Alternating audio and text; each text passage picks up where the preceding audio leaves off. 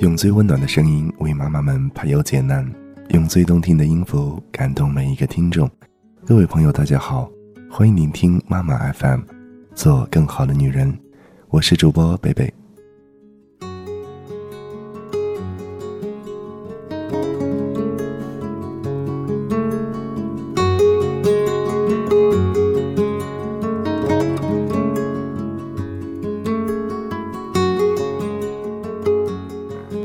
在今天的节目当中呢，想和大家来分享的一篇文章，名字叫做《别粘得太紧，也别离得太远》。上一代人的婚姻架构里，很少因为刻骨铭心的爱，大多数人结合的前提大约是父母之命、媒妁之言，以及还不算太讨厌、觉得可以过下去的对方，然后结婚生子，白头到老，所以他们的爱是有方向感的。在岁月中逐渐走向了他们所设想的样子。是的，比如我们的父母，年轻人很难理解父母辈的婚姻，怎么能够在没有爱到海誓山盟就草草许给了对方一辈子？就比如二十岁的时候的我，经常问父亲：“你为什么会娶母亲？”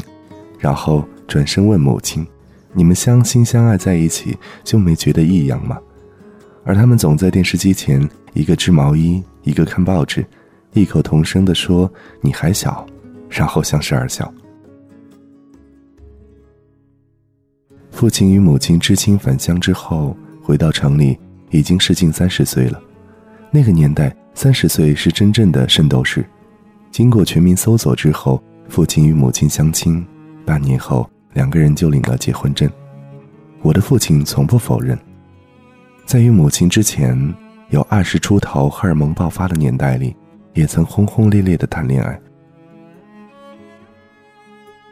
就像我的母亲说，有时缘分可以让你们相识后婚姻再相爱，到最后依然白首不分离。婚姻是一场不可分胜负的拔河比赛，是这样说的吗？任何一个人赢了，另一个人就会输。会赢的那个会应声倒地。我发现，婚姻里，母亲是个聪明绝顶的女人。母亲几乎是对父亲前一段感情了如指掌。我出生那会儿，那个女人来找过我父亲。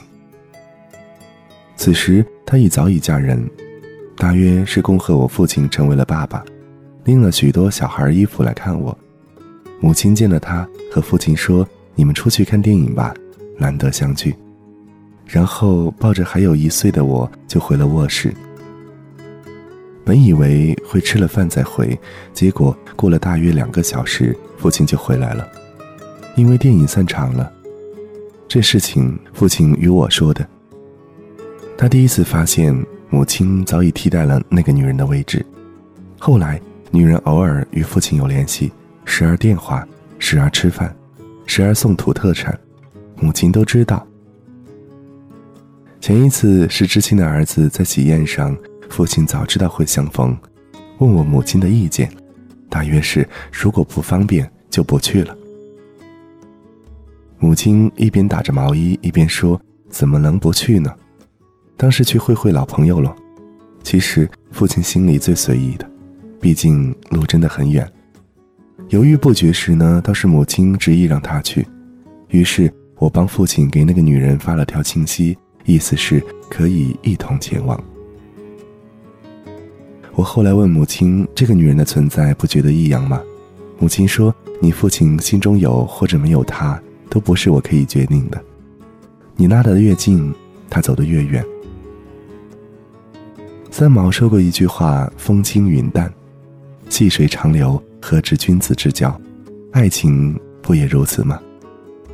这么多年。我确实从来没有见过他在人前人后有任何亲昵的动作，甚至于家庭宴会之外，我们两个很少一起出席，除非特别重大的聚会。但我对他们的婚姻关系里的角色是有敬意的，母亲难与父亲一同出去应酬，父亲也从不混入母亲的小圈子。白天的时候，父亲上班，母亲在家家务，晚上呢？母亲坐在电视机前做手工，而父亲是一大捧的报纸，坐在凳子上，谁也不理谁，待到约定的时间，两个人才上床睡觉。他们偶尔一拍即合的出去旅行，在旅途中若是有了各自想去的地方，便背包自己走，然后到了晚上再会合。时常去外地吃饭，实在统一不了意见时呢，索性自顾自己的吃。吃完再碰头上镜。对于各自来说，生活这个巨大的盒子是可以供他们两个人在个体里面相敬如宾又肆意打滚的。谁也不愿意越了谁的雷池，谁又可以是谁最亲密的伙伴的？我记得结婚的前一天，母亲与我彻夜长谈，她用三十多年的婚姻生活告诉我一句话：别粘得太紧，也别离得太远。如今看来，真是最好的宝典。好了，感谢您收听妈妈 FM。如果您想聆听更多的精彩节目，可以微信关注我们的公众号“妈妈 FM”。